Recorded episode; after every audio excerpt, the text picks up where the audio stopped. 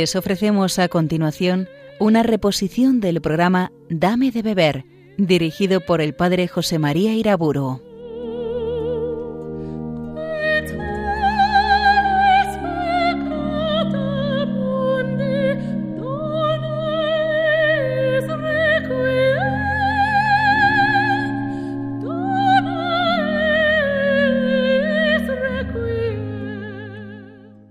En el nombre del Padre, del Hijo y del Espíritu Santo. Señor, que tu gracia inspire, sostenga y acompañe nuestros corazones en este rato de meditación. En la anterior conferencia sobre temas de gracia y libertad, caractericé la postura pelagiana, tanto en su origen histórico, en el siglo IV, como en su realidad siempre presente, al menos como tentación. Quiero hablar ahora del semipelagianismo, una corriente que surge hacia el siglo V, principalmente en las Galias y concretamente entre monjes de la región de Marsella. Por eso uno de los nombres primeros que recibió esta herejía semipelagiana fue la de el error de los masilienses, los de Marsella. Nace el semipelagianismo en hombres de muy buena voluntad, como una reacción a ciertas doctrinas que San Agustín en forma polémica había formulado rechazando a los pelagianos. Los semipelagianos veían en ese agustinismo radical, mal entendido, una tal afirmación de la gracia que equivalía a una eliminación de la libertad. Estamos, pues, en un marco mental que, en cierto modo, contrapone gracia y libertad. Cuanto más se acentúa la gracia, más se devalúa la libertad. Esa mentalidad no tiene realmente nada que ver con la de la revelación en la escritura. María es la persona humana más libre de la historia porque está llena de gracia. A más gracia, más libertad del hombre. Es la gracia la que perfecciona y libera la libertad del hombre. Sencillamente somos miembros del cuerpo místico de Jesucristo y continuamente estamos obrando bajo el influjo de gracia de nuestra santa cabeza. Toda obra buena procede del impulso de Cristo Salvador y la hacemos nuestra con la colaboración de nuestra libertad, una libertad que está auxiliada en su opción dócil por la misma gracia de Cristo Salvador. Por eso en el lenguaje de la escritura, acción de Dios en la gracia y acción del hombre en la libertad van siempre juntas. Pero hay frases que merece la pena recordar, como aquella de Juan 15, sin mí, dice Cristo, no podéis hacer nada. Se entiende nada bueno, nada meritorio de vida eterna. O recordemos algunas otras frases también muy explícitas de San Pablo, como aquella de 1 Corintios 12, es Dios el que obra todo en todos. O también es el apóstol el que formula esa expresión, en cierto modo máxima de la doctrina de la gracia. En Filipenses 2.13 es Dios el que obra en vosotros el querer y el obrar según su beneplácito, es decir, según su gracia. En esta visión verdadera, católica de la gracia, Dios y el hombre se unen en la producción de la obra buena, se unen como causas subordinadas. La causa principal es Dios y la causa instrumental secundaria es el hombre. Nada puede el hombre si no es bajo el influjo de la gracia de Dios. Lo único que puede hacer el hombre solo es pecar, resistirse a la gracia de Dios pero todo el bien que puede hacer procede de Dios. Recordemos, por ejemplo, aquella fórmula del indículo un documento aceptado por la Santa Sede y compuesto a mediados del siglo V, en el cual se dice que Dios obra de tal modo en el libre albedrío que el santo pensamiento, el buen consejo y todo movimiento de buena voluntad procede de Dios. Esta fe de la Iglesia Católica, ya tan antiguamente expresada, es profesada claramente también hacia el siglo V VI en oraciones de la liturgia, como aquella preciosa que todos los lunes en los laudes de la primera semana rezamos. Señor, que tu gracia inspire, sostenga y acompañe nuestras obras. Y efectivamente, pedid y recibiréis. Dios nos da la gracia de pedir aquello que Él quiere darnos. Y Él quiere concedernos que su gracia inspire, acompañe y perfeccione todas nuestras buenas obras. Pues bien, en el planteamiento semipelagiano, la unión activa de Dios y el hombre para la producción de la obra buena se entiende más bien como causas coordinadas, según lo cual la obra buena en parte procede de Dios y en parte procede del hombre. Son como dos energías, la gracia y la libertad, que se juntan, se coordinan para producir la obra buena. El semipelagianismo fue rechazado por la Iglesia en el año 529 en el segundo concilio de Orange, gracias sobre todo a las intervenciones de San Cesáreo de Arles, que se apoyaba en diversos documentos pontificios. Por tanto, el voluntarismo semipelagiano es una herejía muy antigua, pero lo mismo que decía sobre el pelagianismo, digo ahora sobre el semipelagianismo. Es una herejía permanente. Por eso merece la pena que tracemos los rasgos principales de esa espiritualidad semipelagiana que también podríamos llamar una espiritualidad voluntarista. También hoy los intermedios musicales serán de Juan Sebastián Bach. Escucharemos otros fragmentos de la Pasión según San Mateo.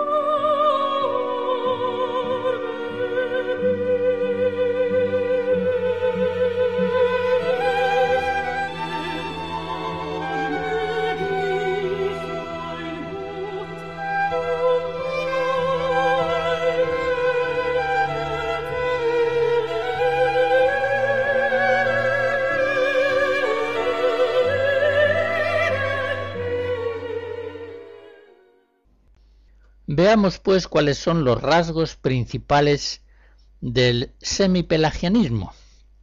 Más bien emplearé la palabra voluntarismo para designar esa tendencia espiritual desviada. En la visión católica es claro que la primacía de la gracia resulta indiscutible. Es Dios quien obra en nosotros el querer y el obrar según su gracia, de tal modo que todo lo que hacemos de bien lo hacemos bajo el influjo de su gracia. Y por supuesto siguiendo siempre dócilmente la iniciativa divina. Es Dios quien va guiando nuestra vida minuto a minuto. Pues bien, la esencia del voluntarismo la vemos en que pone la iniciativa de la vida espiritual en el hombre y no en Dios. El voluntarista, partiendo de, sí mismo, de su propio leal saber y entender, y claro, normalmente según su carácter personal y, y la educación que ha recibido, etc. El voluntarista va proponiéndose ciertas obras buenas concretas, dando por supuesto que, ya que son buenas, Dios le dará su gracia para hacerlas. Y así va llevando adelante, como puede, su vida espiritual, siempre a su manera, según su propio modo de ser, sin ponerse incondicionalmente en las manos de Dios, sin tratar de discernir la voluntad de Dios para cumplirla incondicionalmente. Una voluntad de Dios que a veces nos reserva no pequeñas sorpresas. En esta concepción se ve implícito el error doctrinal según el cual lo que hace eficaz la gracia de Cristo es en definitiva la parte del hombre, la fuerza de la voluntad, su libre arbitrio su propia iniciativa. En esta concepción práctica del voluntarismo hay también un error muy fundamental que todo lo condiciona. Se considera que Dios ama por igual a todos los hombres y a todos ofrece igualmente sus gracias.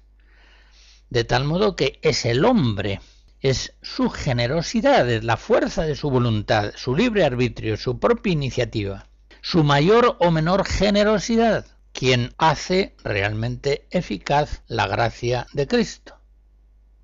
Si un hombre es más santo que otro es porque ha sido más generoso a la hora de colaborar con la gracia de Dios.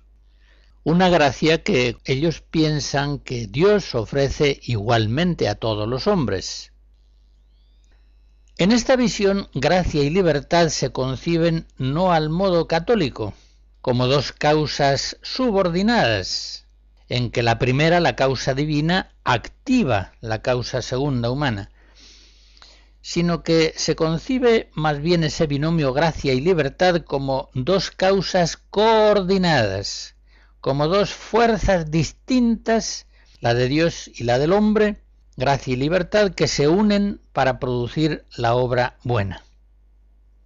En esta perspectiva ya se comprende que el voluntarista lógicamente sobrevalora los métodos espirituales y en el empeño de la santificación se apoya parte en Dios y parte en la virtualidad propia de tales o cuales métodos, medios, grupos o fórmulas espirituales peculiares. En esa lógica espiritual, ciertamente las esperanzas de santificación para aquellas personas que, por lo que sea, no pueden ajustarse a tales y cuales medios, se consideran más bien escasas.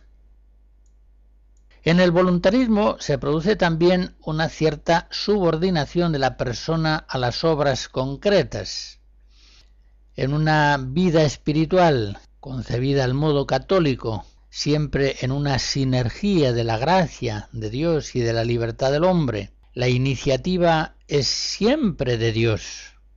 Y el florecimiento concreto en la vida santa de las personas, las obras buenas que van surgiendo, se producen bajo el impulso del Espíritu Santo, que en buena medida es imprevisible. Es Dios quien da el crecimiento, 1 Corintios 3, y quien hace florecer las plantas de su campo cuando quiere y como quiere.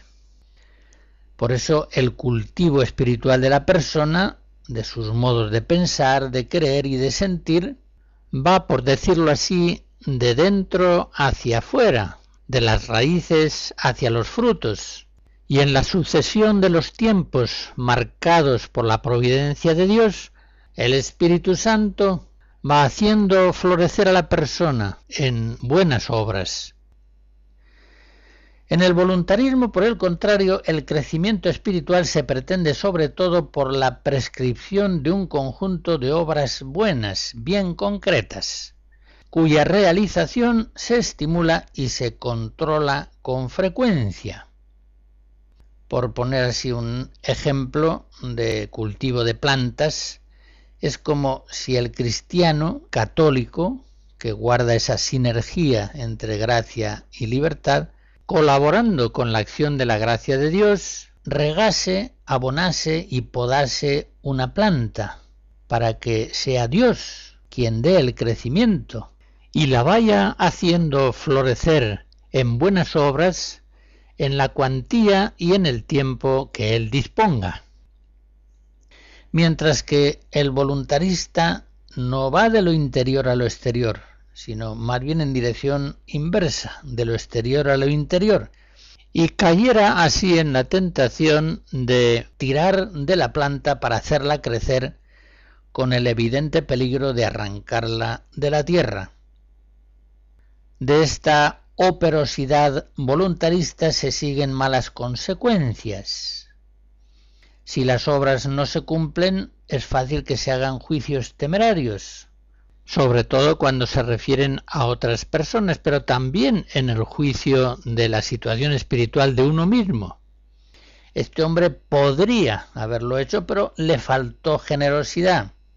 Juicios como ese no pocas veces son juicios temerarios. Y si se cumplen las buenas obras, se harán también entonces juicios igualmente temerarios. Este es un tipo formidable. Bueno, habría que saber mucho acerca de las motivaciones, la recta intención con que se realizaron determinadas obras buenas. No es tan sencillo dictaminar que un hombre es formidable.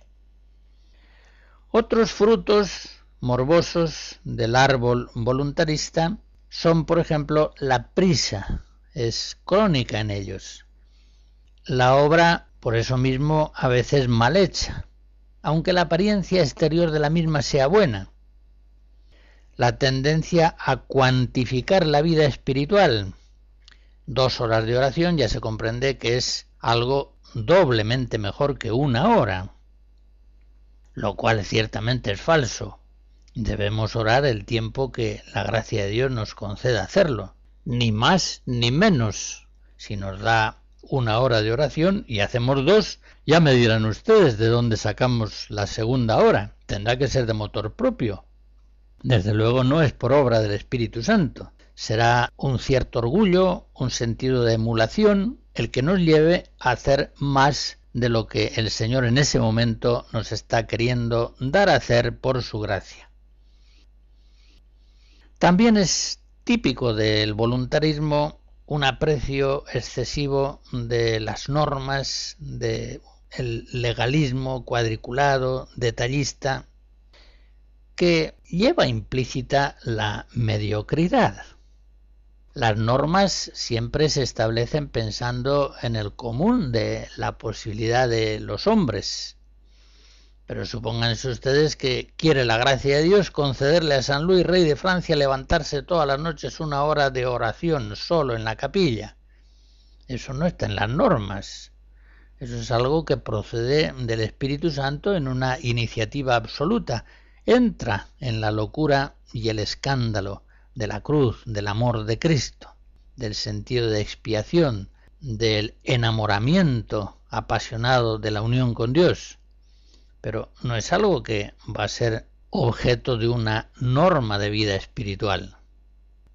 Es cierto que nadie llega a la santidad sin cumplir fielmente las normas, pero también es cierto que el amor lleva mucho más lejos que las normas y vamos a ser juzgados en definitiva por los grados de nuestro amor al Señor.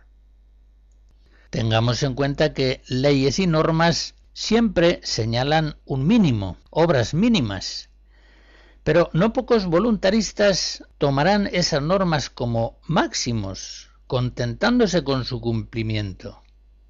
Por eso una espiritualidad muy normativa es necesariamente mediocre.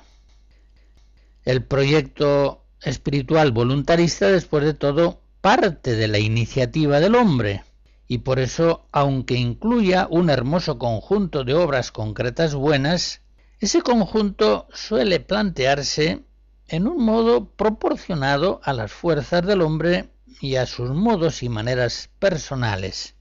De ahí viene su mediocridad. Algo muy distinto es una espiritualidad católica y que por eso mismo está abierta a la acción del Espíritu Santo en una forma incondicional para que Él vaya haciendo en nosotros lo que quiera cuando un día hablemos del valor de las normas para facilitar el curso de la vida espiritual, haremos su elogio. Pero ahora estamos hablando de ellas en el contexto del el error semipelagiano, el error voluntarista, que da un aprecio excesivo a la virtualidad santificante de unas normas llegando incluso a impedir ir más allá de lo que las normas prescriben, como si eso fuera ya un exceso perjudicial. Si está prescrito, por ejemplo, rezar media hora al día, se considerará que está mal rezar 29 minutos, pero también está mal rezar 31. No es ese el planteamiento de la espiritualidad católica, que sin despreciar, por supuesto, un plan de vida, la fuerza estimulante de unas ciertas normas, queda siempre abierta a la iniciativa libre del Espíritu Santo, muchas veces imprevisible. Como nos dice Jesús en el Evangelio de Juan capítulo 3, el viento sopla donde quiere y oyes su voz, pero no sabes de dónde viene ni a dónde va. Así es todo nacido del Espíritu.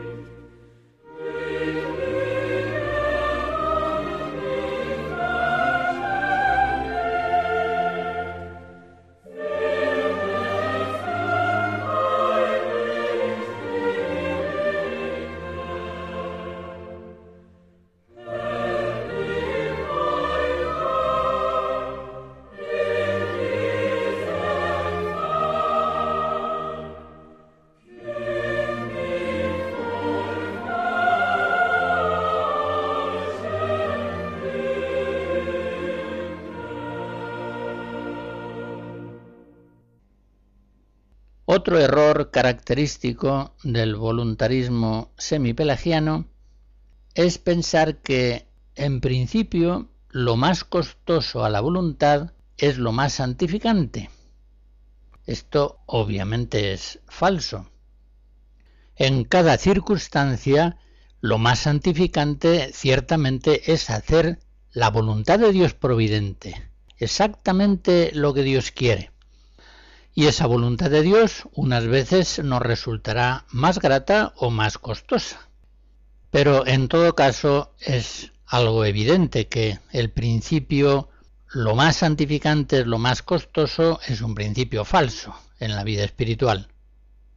Por otra parte, la virtud cristiana, cuanto está más fuerte, más afirmada y desarrollada, se ejercita con más facilidad. Es decir, cuesta menos realizar las obras buenas propias de una virtud cuanto más desarrollada está esta virtud. Un cristiano profundamente casto, al menos en circunstancias normales, ejercita la virtud de la castidad con toda facilidad, incluso con gozo. Por el contrario, la lujuria le resultaría algo violento, contrario a su modo de ser, costoso. Piensen también que cuanto más amor se pone en una acción, esa acción nos cuesta menos hacerla y esa acción tiene más mérito. Sencillamente es más santificante. Una persona compasiva, con mucha caridad, da una limosna grande con verdadero gozo. No le cuesta nada darla. Lo que le costaría es no darla. Ya se ve pues que el principio voluntarista de que aquello que más cuesta es lo que más santifica es un principio espiritual falso. Solamente resultaría admisible con muchas explicaciones y precisiones. En general hemos de decir que lo más santificante es aquello que es más conforme con la voluntad de Dios concreta, y aquello que está realizado con una más intensa caridad. Pero la lógica del voluntarista en cuestiones espirituales es contraria. Como él pone la santificación no tanto en la gracia, sino en el esfuerzo de la propia voluntad libre, eso explica que valore especialmente aquello que a él le resulta más costoso, aquello que le exige un mayor esfuerzo de la voluntad. En relación a esa convicción falsa del voluntarista, podemos señalar también que el voluntarista aprecia mucho más los esfuerzos activos de la voluntad que los pasivos. Quiero decir con esto, y lo explico con un ejemplo, ve el valor santificante de la pobreza, si alguno, costándole mucho, trata de vivirla. Pero en cambio el voluntarista no tiene facilidad para ver el valor de la pobreza cuando la está viviendo una persona con gozo y con facilidad, porque la ama y porque posee su espíritu, por gracia de Dios. A este hombre que tiene un inmenso espíritu de pobreza, lo que le resultaría costoso y violento es la riqueza, es la posesión de cualquier bien superfluo. Y en relación con este mismo ejemplo de la pobreza, haré notar que el voluntarista tampoco le ve su virtualidad santificante cuando esa pobreza viene impuesta por una situación de ruina familiar, por lo que sea. Es decir, que procede de la voluntad de Dios providente, y no de la propia iniciativa personal. Esto es un inmenso error. La cruz de Cristo es un sufrimiento pasivo, es la pasión de nuestro Señor Jesucristo, no es algo que activamente ha buscado la voluntad de Cristo, evidentemente. Y sin embargo es lo más santificante, la causa fundamental de la santificación del mundo. Según todo lo que voy expresando, ya se entiende que el voluntarismo es insano, tanto espiritual como psicológicamente. El voluntarismo no capta la vida cristiana como un don constante de Dios. Como se dice en el prólogo del Evangelio de San Juan, gracia sobre gracia.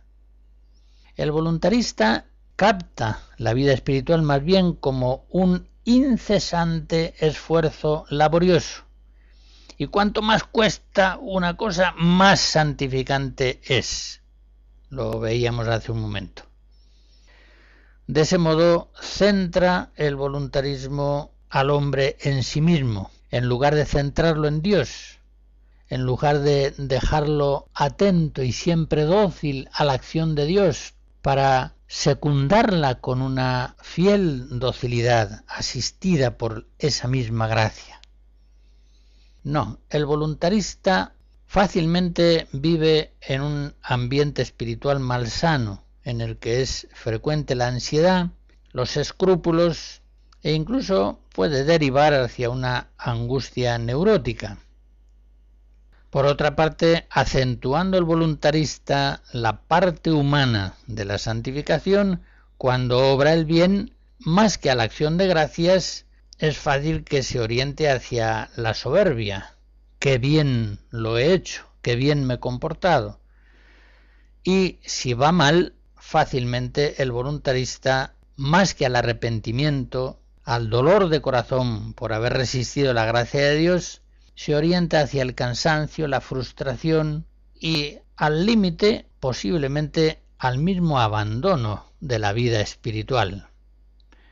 Normalmente no se puede perseverar indefinidamente en una actitud espiritual voluntarista y a Dios se encarga de que se vaya purificando esa actitud que es relativamente frecuente en cristianos incipientes y vaya llegándose a una verdadera espiritualidad católica, en la que lo único que tiene que ir haciendo el hombre es acoger dócilmente las iluminaciones y emociones de la gracia divina, asimilándolas con la colaboración libre de su voluntad, bajo la moción continua de la gracia divina.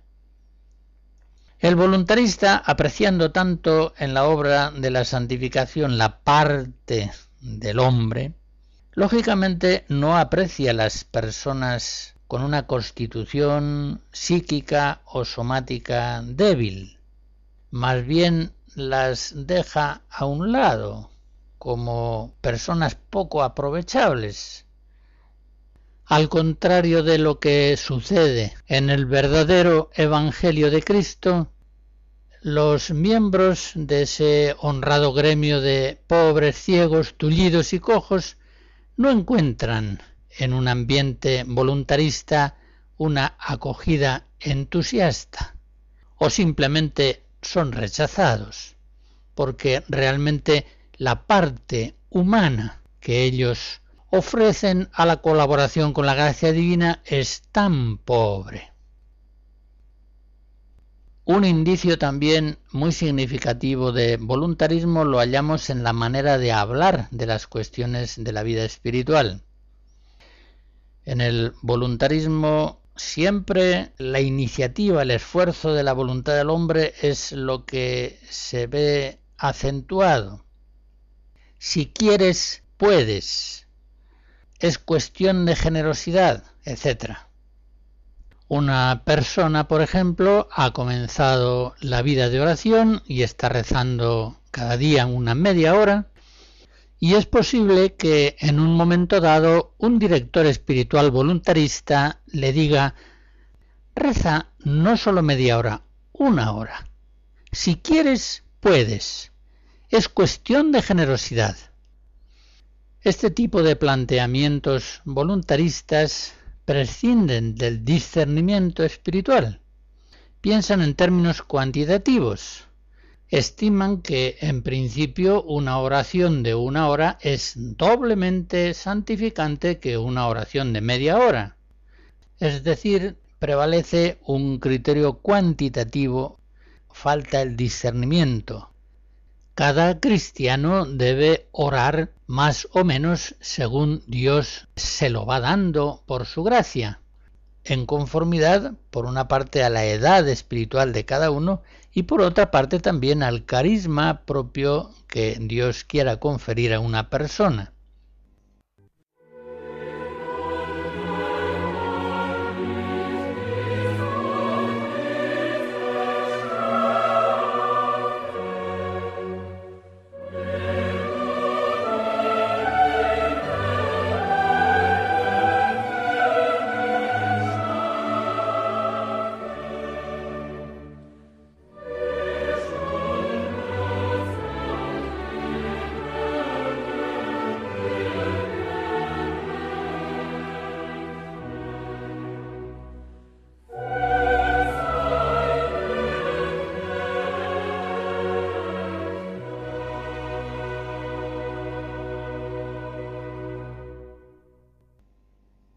En el modo de hablar voluntarista es también típico que Dios aparece con frecuencia como sujeto del verbo pedir y otros de sentido semejante.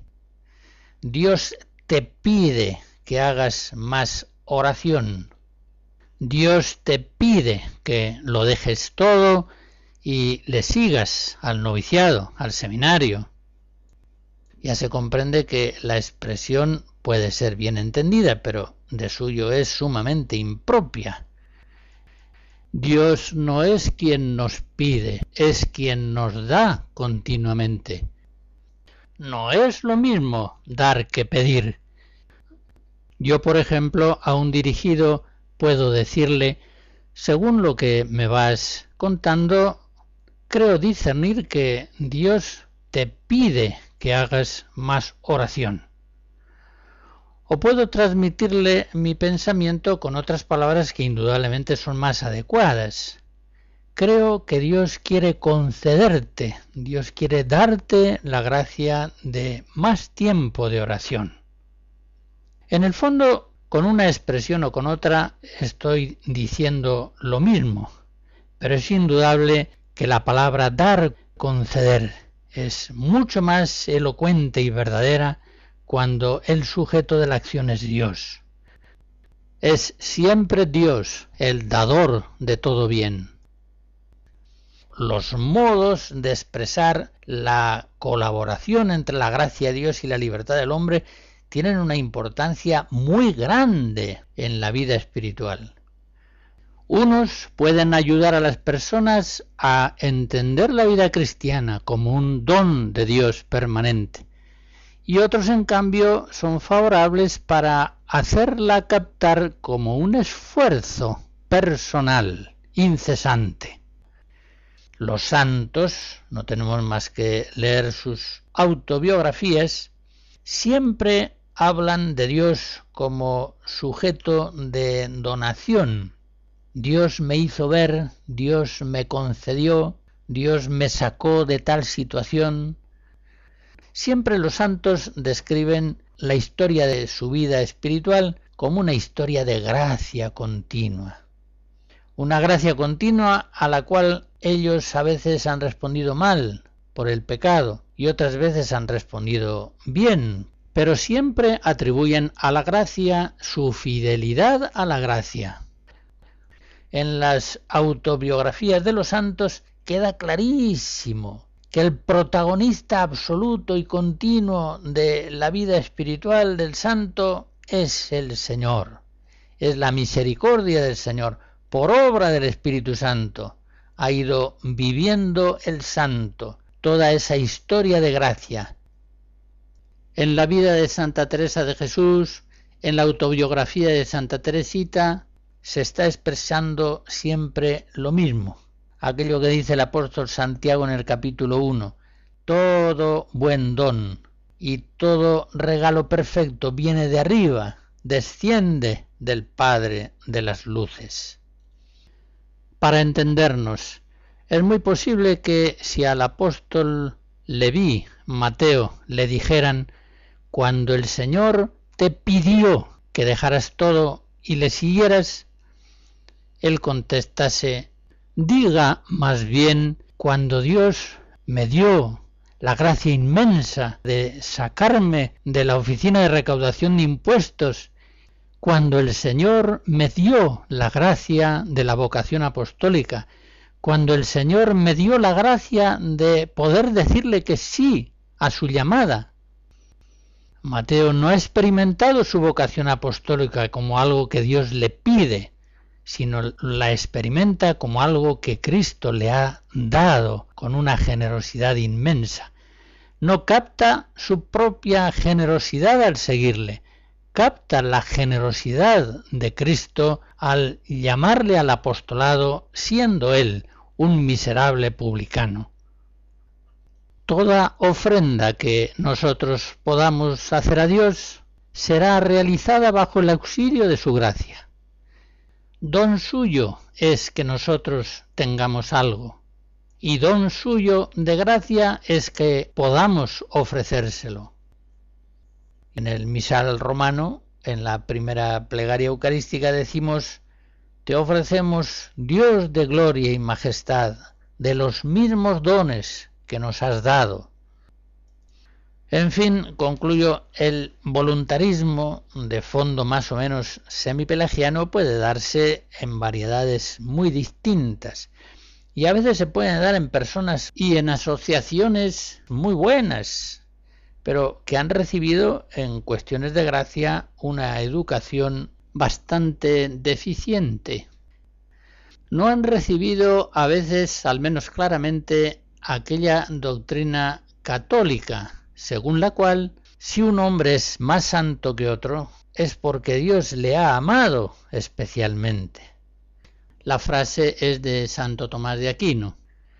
La Virgen María no es más santa que todos los santos porque su generosidad a la hora de responder a la gracia fue mayor que en todos ellos. La Virgen María es especialísimamente santa, inmaculada, llena de gracia, porque Dios la privilegió en el orden gratuito de su amor con toda clase de dones y gracias.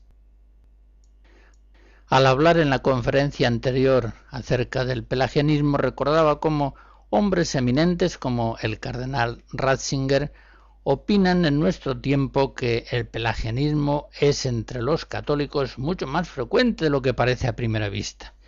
Pues bien, vienen a decir lo mismo respecto al semipelagianismo en sus diversas modalidades del tiempo actual.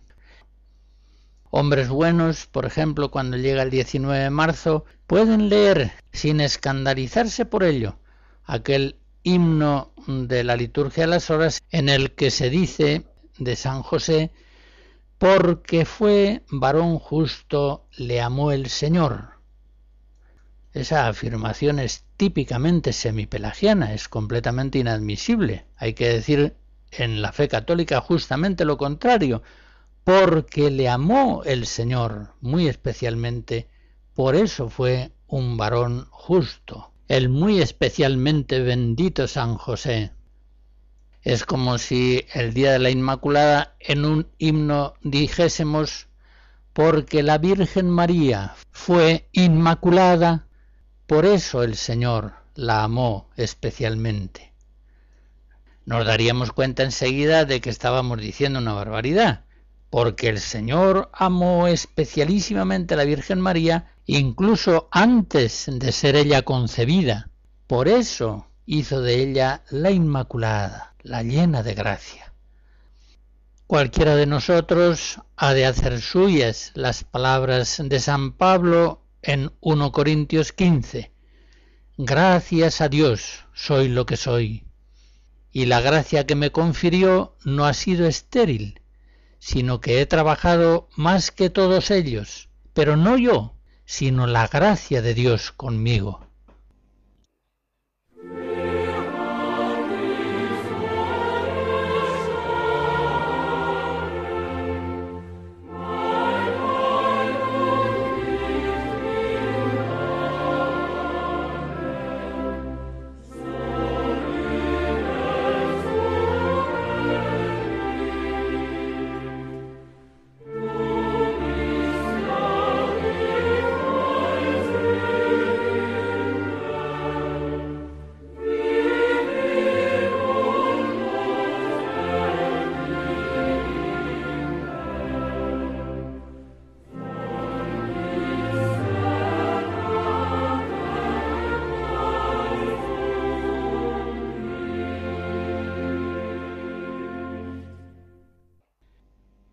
Cuando en la unión entre gracia y libertad se pone el acento sobre todo en la fuerza de la libertad del hombre, sea en el planteamiento pelagiano o incluso también en la orientación semipelagiana, es perfectamente comprensible que los cristianos, tratando de proteger la parte suya humana, no quieren saber nada del martirio, en el pelagianismo y en el semipelagianismo hay una evitación sistemática del martirio. Estos cristianos voluntaristas no quieren perder la propia vida o ver disminuida su fuerza y prestigio.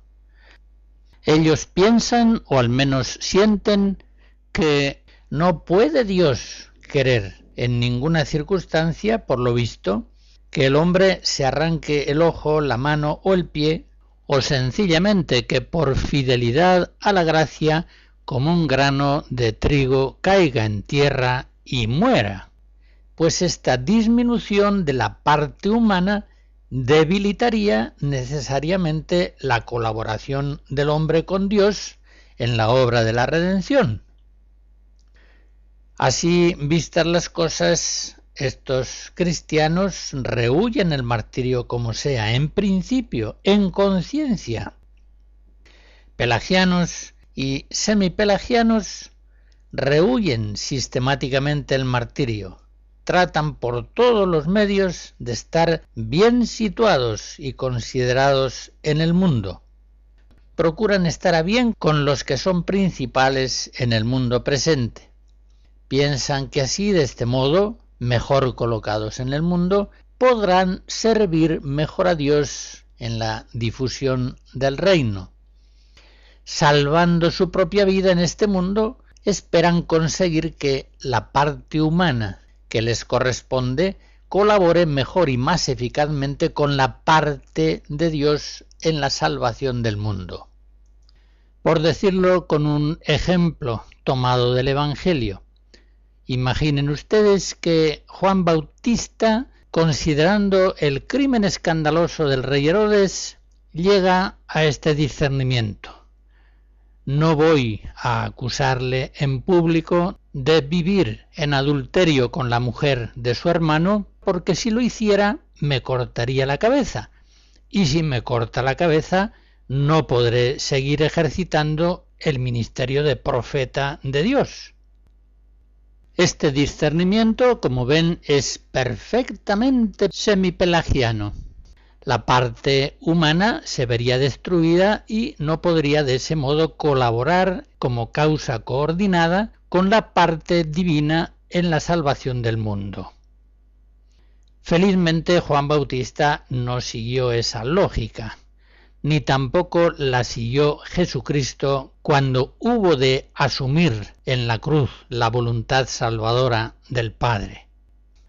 Pero ¿cuántos cristianos de hoy siguen esa lógica espiritual lamentable, sabiendo que la salvación del mundo es obra de Dios, solamente el Espíritu Santo puede renovar la faz de la tierra. La Iglesia, fiel al crucificado, dice y hace la verdad, sin miedo alguno a que su parte humana se vea en este mundo pobre y marginada.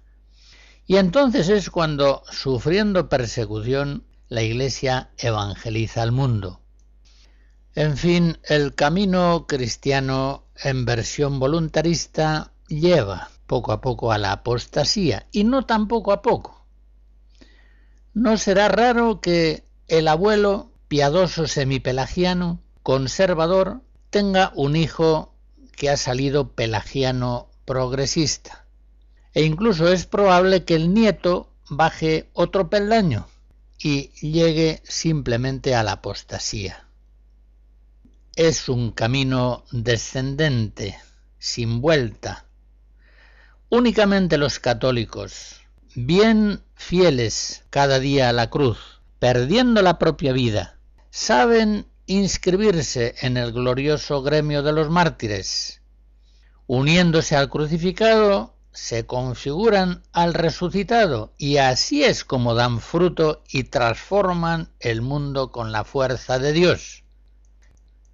Entre tantos cristianos pelagianos o semipelagianos que evitan sistemáticamente el martirio, solamente los cristianos católicos están dispuestos a hacer la voluntad de Dios incondicionalmente, aunque ello suponga a veces en la consideración del mundo grandes perjuicios y disminuciones.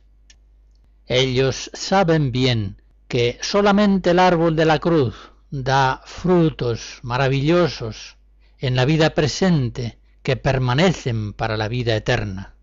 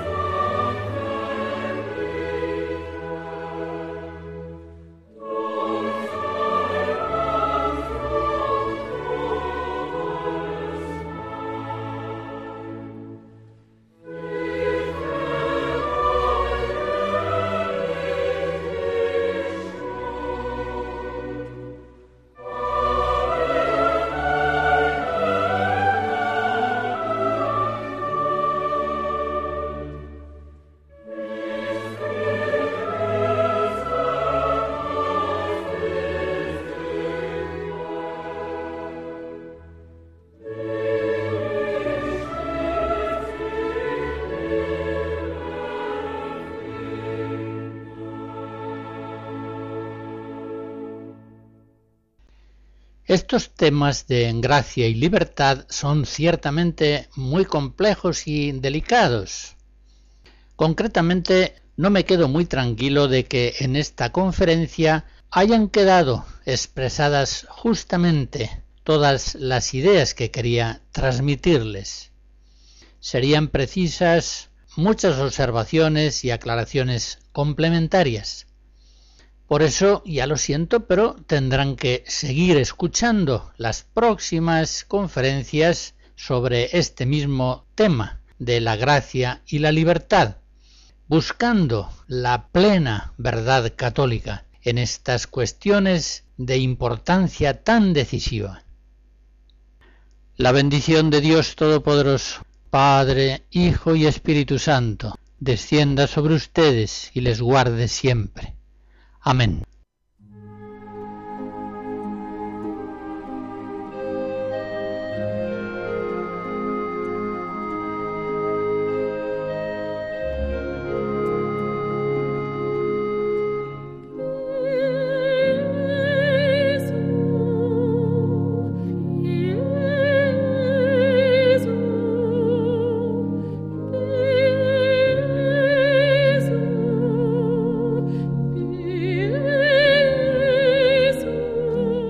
Han escuchado en Radio María una reposición del programa Dame de beber, dirigido por el padre José María Iraburo.